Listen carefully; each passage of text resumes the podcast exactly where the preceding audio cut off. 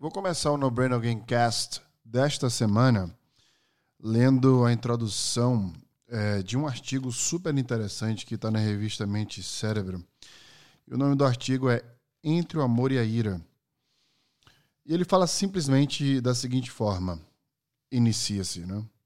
Intimidade leva a emoções fortes, que podem explodir em violência quando o autocontrole falha mesmo que uma pessoa nutra sentimentos amorosos profundos pelo seu parceiro ou sua parceira. É raro que em anos de convivência jamais tenham tido ímpeto de agir com violência contra o outro, o que não significa, porém, que tenha caracterizado este impulso. No Brain Again Cast de hoje, nós vamos falar sobre uma descarga elétrica, uma das descargas elétricas mais poderosa, mais poderosas do cérebro, conhecido como a raiva.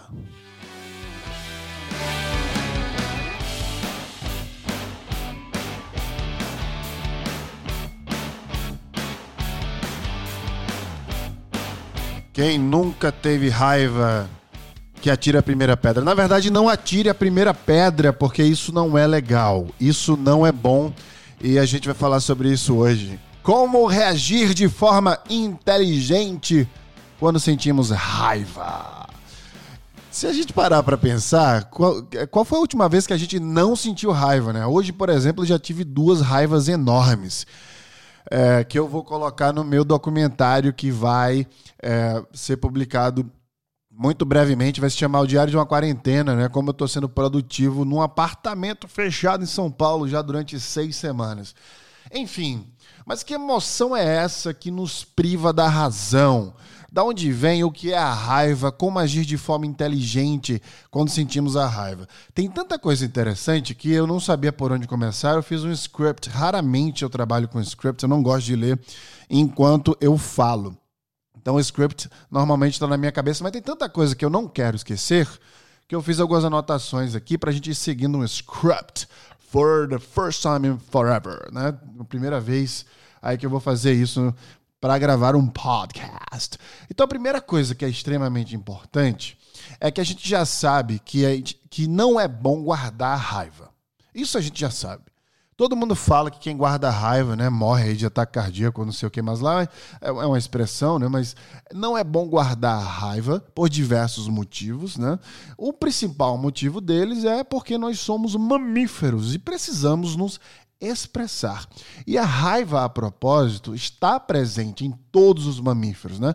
Ela existe, então, portanto, como um mecanismo de defesa, de sobrevivência. Eu já falei aqui algumas vezes qual é o sentido da vida para a ciência, né? e o sentido da vida são dois: reprodução e sobrevivência. Então, como a raiva está totalmente ligado a, a, ligada à sobrevivência, isso quer dizer que é um dos nossos instintos, né? emoções mais fortes, porque está totalmente ligado com o nosso, ligado com o nosso é, é, primitivo aí, instinto de sobreviver. Bem, quando a gente sabe disso, que não pode guardar a raiva, a gente sabe também que se não pode guardar, ela tem que sair, né?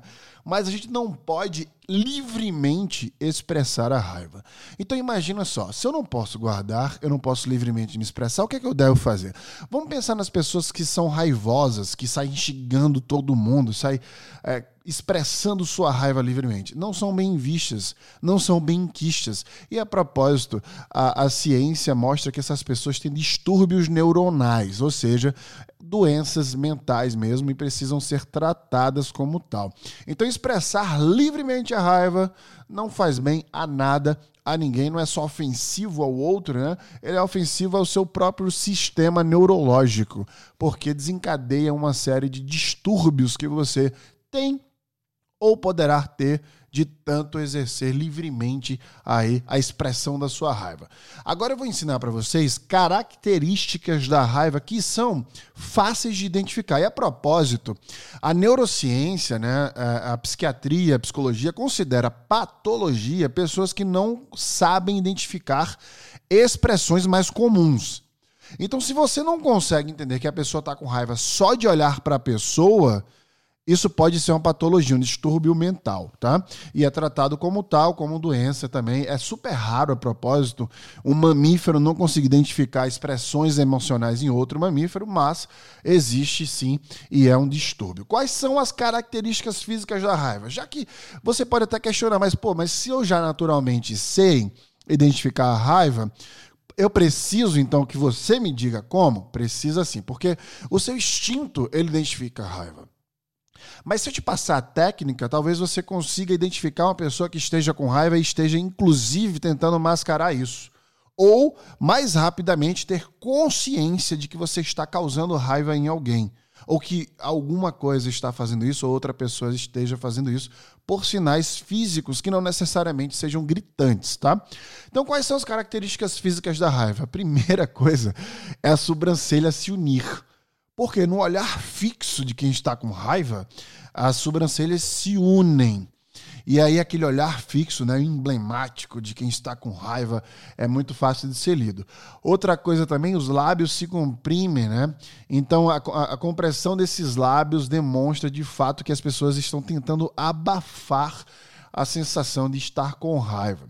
A tentativa também de conter a ira, né, que con consegue é, fazer com que isso exista, né, ou seja, é fácil da gente ver uma pessoa prender o lábio, tem pessoas que se expressam fechando os punhos, assim, prendendo o lábio para poder aquela energia ser implodida dentro de si, como se fosse basicamente isso, isso acontece de verdade. Ou de boca aberta. É só você pensar num cachorro raivoso aí, querendo morder você aí de boca aberta, né? Mostrando que está com raiva, com ódio.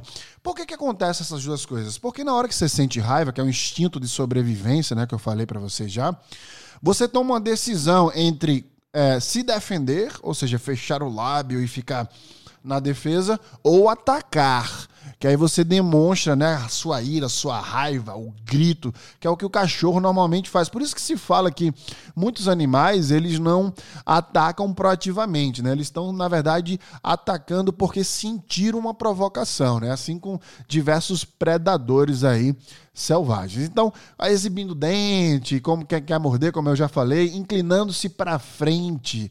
Essa inclinação é difícil da gente perceber porque é super rápido e tem outras coisas que estão como elementos ali mais gritantes, como, próprio, como a própria elevação da voz, né?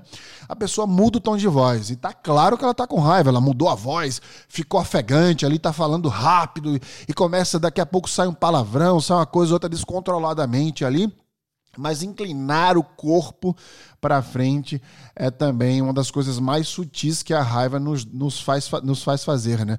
Então a gente dá uma leve inclinada porque intimidação, né?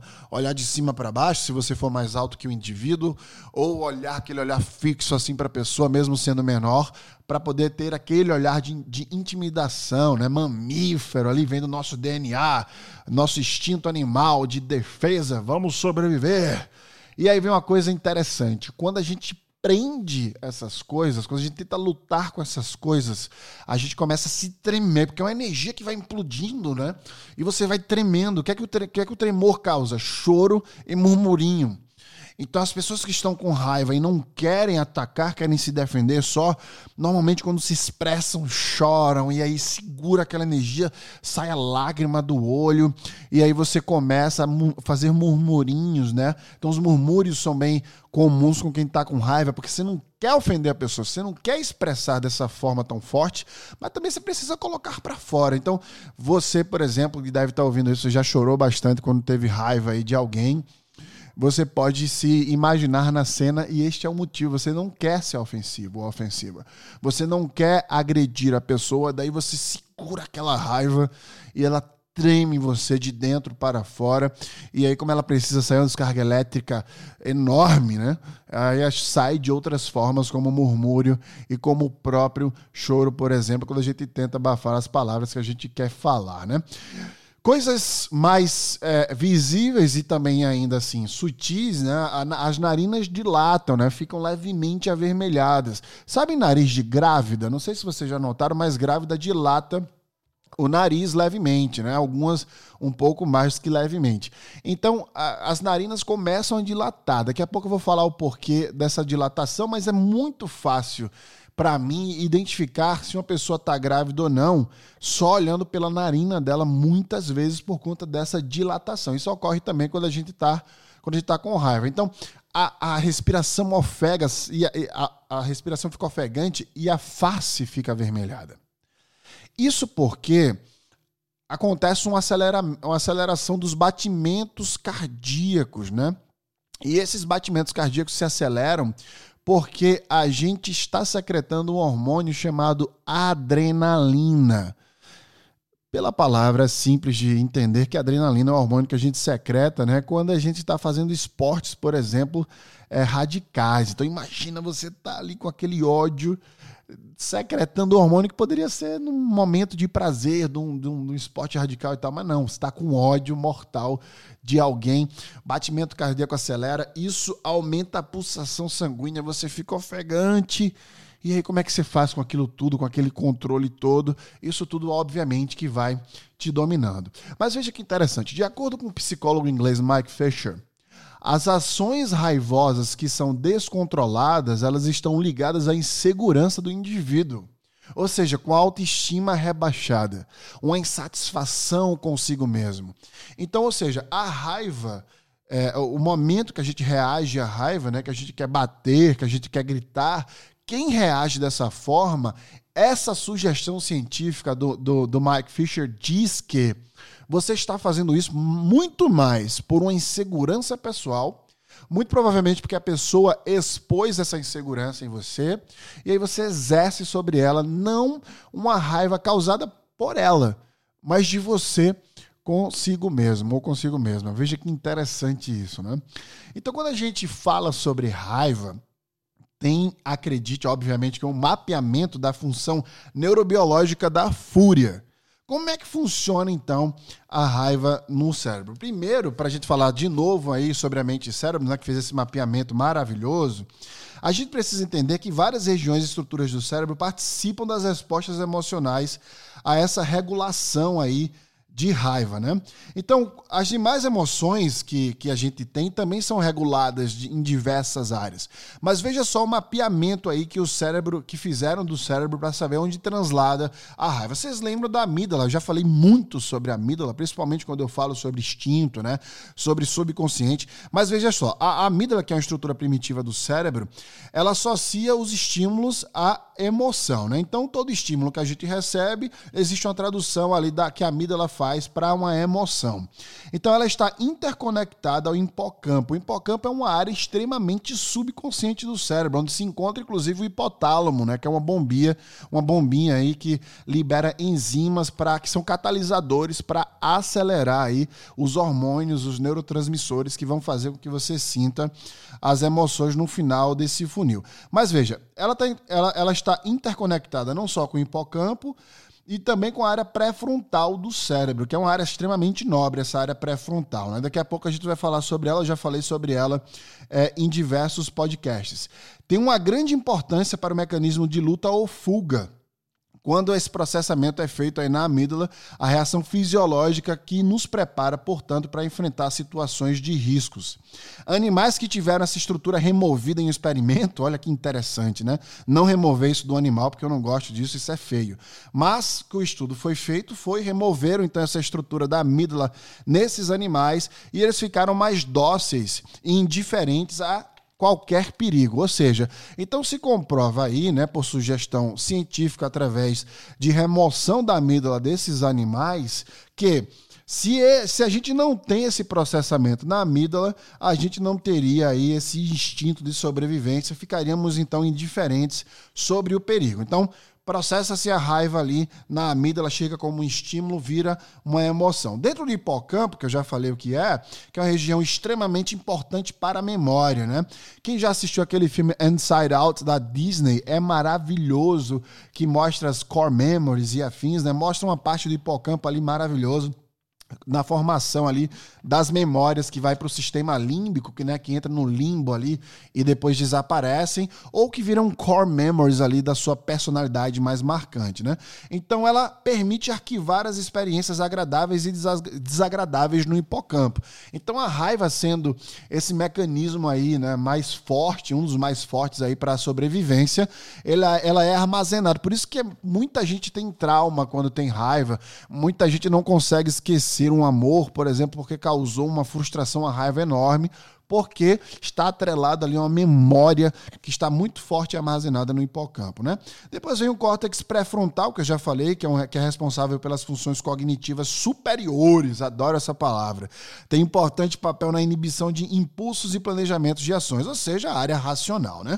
É no córtex pré-frontal, eu já falei aqui, que está o self, ou seja, a sua personalidade mor, maior, a sua forma de ser. Quanto mais você mente, mais, mais menos atividade atividades a gente tem no córtex pré-frontal. Quanto mais você é original, exerce o seu ser, maior essa atividade. É no córtex pré-frontal ali que você faz o filtro. Fala, opa, calma aí, não é assim que as coisas funcionam, né?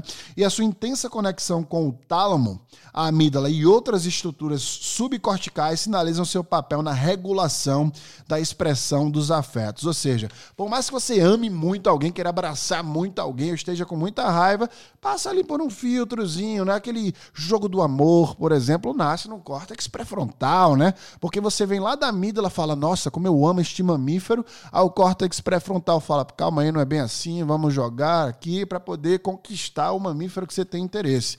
Então aí ele racionaliza ali as emoções. E por fim, nobremente aí o coração, né? Isso porque a amígdala envia sinais para as glândulas suprarrenais e é liberado grande quantidade de adrenalina, que é, adrenalina, perdão, que é o hormônio que eu já falei para você, que acelera os batimentos cardíacos. O sangue irriga pela é, a pele e os órgãos, preparando os músculos para uma possível ação. Veja como o coração e o cérebro agem de forma é, é, conjunta aí para que a gente consiga agir em relação à raiva que a gente sente, né? Então, dito isso, todo esse processo extremamente técnico da raiva, etc., é para a gente entender que não tem como lutar como com, contra essa sensação. Ela já existe, ela vai sempre existir.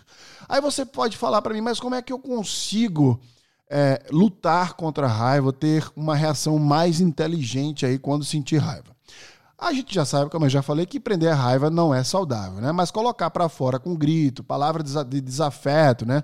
Desenfreadamente, socar o travesseiro, fazer qualquer tipo de coisa não vai fazer com que você melhore. Olha que interessante que alguns cientistas descobriram.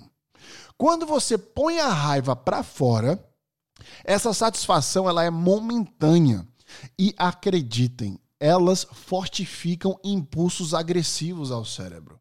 Ou seja, os cientistas estão considerando que descarregar a raiva alimenta ter mais raiva a longo prazo.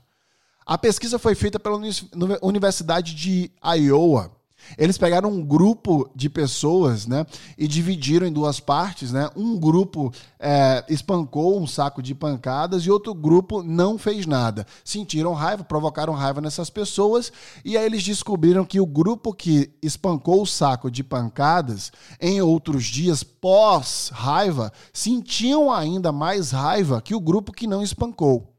Ou seja, colocar raiva para fora, na verdade, só alimenta, estimula o teu cérebro a ter raiva para poder ter prazer.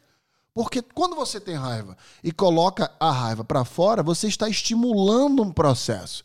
Você está dizendo, é o mesmo princípio de engordar, né? Quando você tem, quando você está estressado, que você come para secretar dopamina, para você simplesmente alimentar aquele processo. Então, toda vez que você sente raiva, é, aliás, perdão, sente estresse, cortisol, e você vai na geladeira, come alguma coisa, se sente melhor. Ou seja, você vai viciando né, o seu processo aí de melhoramento. A raiva acontece da mesma forma. Então, quais são as formas mais inteligentes aí para combater a raiva? Agora sim a gente vai entrar no processo. Primeiro de tudo, já falei isso, a mesma coisa do estresse. Raiva, raiva e estresse são ali, né? Irmãzinhas, estão tudo correlacionadas ali. Respire fundo. A gente está falando de batimento cardíaco. Se você se você respirar fundo, né? Se você trabalhar a sua respiração, ampliar a sua consciência sobre no momento da raiva, pensar como está, literalmente se pergunta, tá com raiva, se pergunta, como está a minha respiração? Se você perguntar isso, a sua consciência se amplia na hora para entender como está a sua respiração. E aí você, naquela hora, começa a tentar equilibrar essa respiração. Respirar mais devagar, respirar fundo. Quando você faz isso, você automaticamente, na mesma hora, desacelera o batimento cardíaco. Se você desacelera o batimento cardíaco, você fica mais calma. E aí, no mesmo momento, você diminui. Você não vai, a raiva não vai passar. Mas você diminui aquela descarga agressiva elétrica de querer bater, colocar para fora. Então, Respirar é a primeira pista. A gente vai desacelerar esse batimento cardíaco, vai tentar diminuir a velocidade da circulação sanguínea, diminuindo e não eliminando a raiva é, imediatamente, como eu falei, né? Então, outra coisa que só piora, desabafar sobre a raiva. Por quê? Porque você acessa a memória, você se projeta na sensação. E aí você se estressa do mesmo jeito. Ai, amiga, meu amigo, meu, meu namorado, ai, brother, porra, me fudi. Não desabafar faz bem porque você está colocando para fora aquela sensação. Mas, de novo, você está alimentando um processo ali é, é, viciante, né? Então, desabafar não adianta. Porque só piora a raiva, porque você vai se estressar lembrando dessa raiva e se projetando emocionalmente, tendo aquela sensação, né, daquela, daquela parte que você viveu e que você sentiu raiva. Então, mesmo que você ache que é melhor, preciso desabafar, cientificamente falando, né, a ciência discorda de você. Então, não faça isso achando que você vai melhorar. É, obviamente que a gente está falando aí a longo prazo. E o que melhora na prática mesmo? Vamos pegar três hormônios aí que eu gosto muito, dos quatro hormônios que compõem a felicidade, né? Primeiro, dopamina, já falei dele aqui várias vezes, né? O neurotransmissor do prazer eminente, né, do egoísmo, né? Vamos fazer isso porque eu quero, porque eu gosto. E é também responsável por vários vícios, inclusive o vício de comer. Serotonina, o hormônio do compartilhamento. Vamos ser legal com todo mundo. O altruísta secreta serotonina para vender. Oxitocina, o neurotransmissor do amor. Esses três neurotransmissores, eles vão desencadear uma série de fatores que vai fazer com que você reaja contra a raiva de forma inteligente. Vamos entender o que são esses três neurotransmissores. Dopamina eu já falei, é o, é o neurotransmissor do prazer eminente. Então, quais são as coisas que te dão prazer eminentemente ali? Ler um livro pode te dar um prazer, comer algo saboroso que não seja não saudável, né? então comer algo saboroso e saudável, buscar é, sempre a saúde em primeiro lugar pode te dar prazer. Ambientes com plantas, né, que te acalmem ali, que te deixem com prazer eminente também. Eu fiz uma playlist chamada Equilibrando o Cortisol, tá no Spotify, é gratuito, pode ir lá. Ela luta contra, ela, ela ativa o córtex auditivo que luta contra a secretação do cortisol, que é o hormônio do estresse, né, para poder equilibrar, apesar de ser importante, quando a gente secreta muito cortisol, a gente fica extremamente estressado e na raiva é o hormônio, né, é, junto com a adrenalina que faz a gente explodir. Então, tem que equilibrar essas músicas que eu coloquei lá, ela traz essa frequência auditiva que traz esse equilíbrio. Depois tem a serotonina, que é o compartilhamento, quando você procura fazer coisas coletivas, sociais. Às vezes fazer uma doação, às vezes fazer uma atividade com uma pessoa que você goste, com alguém que você admire. Tentar fazer atividades que façam com que você compartilhe aquela atividade com alguém. E a oxitocina, o melhor de todos os neurotransmissores, na minha humilde opinião, o hormônio, o neurotransmissor do amor. Você vai com oxitocina se sentir muito melhor. É um abraço que você dá no seu filho, na sua filha, na pessoa que você ama, na sua mãe, no seu avô, na sua avó. É um abraço a, a, ao amor, literalmente. Então, quando você entende o que esses neurotransmissores são, de onde eles vêm, quais são as atividades que estimulam sua secretação, busquem essas atividades. Uma coisa que é muito, muito eficiente para mim é acessar memórias de afeto. Eu sempre tenho um quadro com uma foto com a minha filha, por exemplo, que eu olho para aquela foto, eu projeto minha memória. Quando eu estou com muita raiva, eu pego o celular, olho fotos antigas de situações, de memórias que eu tive muito boas com a minha família, uma viagem. Então, o que é importante daqui é você sempre buscar mecanismos de sensações que substituam a raiva. Desse jeito, você está eliminando a raiva, você está expressando a raiva de uma outra forma, você não está ignorando ela. Né? Fisiologicamente falando, isso não é ignorar a raiva. E aí vem uma dica primordial: meditação, brother. Se você medita, você aumenta a sua consciência. As ondas gamas foram comprovadas já cientificamente serem extremamente eficientes aí é, no controle do que a gente chama de emoções inteligentes. Olha que interessante, o poder das, das ondas gamas, procurando compreender os mecanismos profundos do controle das emoções o neurocientista Richard Davidson, professor de psicologia e psiquiatria da Universidade de Wisconsin, em Madison, usou eletroencefalograma, inclusive eu tenho um, adoro esse equipamento, para registrar as ondas cerebrais de, cerebrais de oito monges. Veja que interessante. Eles tinham entre 10 mil e 50 mil horas de meditação. Minha Nossa Senhora. Enquanto faziam suas práticas, os padrões de, de, da, da, da eletricidade que foi lida pelo eletroencefalograma foram comparados aos de, de pessoas novatas que estavam ali meditando há pouquíssimas horas, há pouquíssimo tempo. E isso resultou no seguinte: durante a meditação, os monges que tinham essas horas todas apresentaram maior percentual de ondas gamas, versus as pessoas que não tinham meditado tantas horas. A frequência variou entre 25 e 42 Hz. O que, que isso quer dizer? O estado de elevação de atenção era muito grande desses monges, ou seja, consciência extremamente elevada. Isso faz com que você controle mais as suas emoções, controle mais o que você sente. Apesar de você não alterar o que você secreta, você altera a forma que você responde a essa secretação. Ou seja, neurotransmissor e hormônio vai ser lá, vai sair, vai ser secretado, mas você reage de forma diferente, né? Então, de acordo com Davidson, a atividade cerebral dos monges está entre as mais intensas já descritas, já descritas na literatura científica. Chegar a isso, porém, requer um esforço enorme, né? É um parâmetro é, neurológico que re realmente tem de uma capacidade monstruosa que requer muitas horas de dedicação, né? Muita atenção focada aí junto com a prática, né? Então, esses monges, eles são conhecidos por controlar, né? Pensamentos e sentimentos, etc. Mas aí está comprovado cientificamente que as ondas gamas aí conseguem ajudar no controle a qualquer emoção, não só a raiva, mas a raiva tendo esse descontrole maior, principalmente. Então, sentiu raiva? A minha dica final é que você dedique o seu tempo para lidar com essa raiva.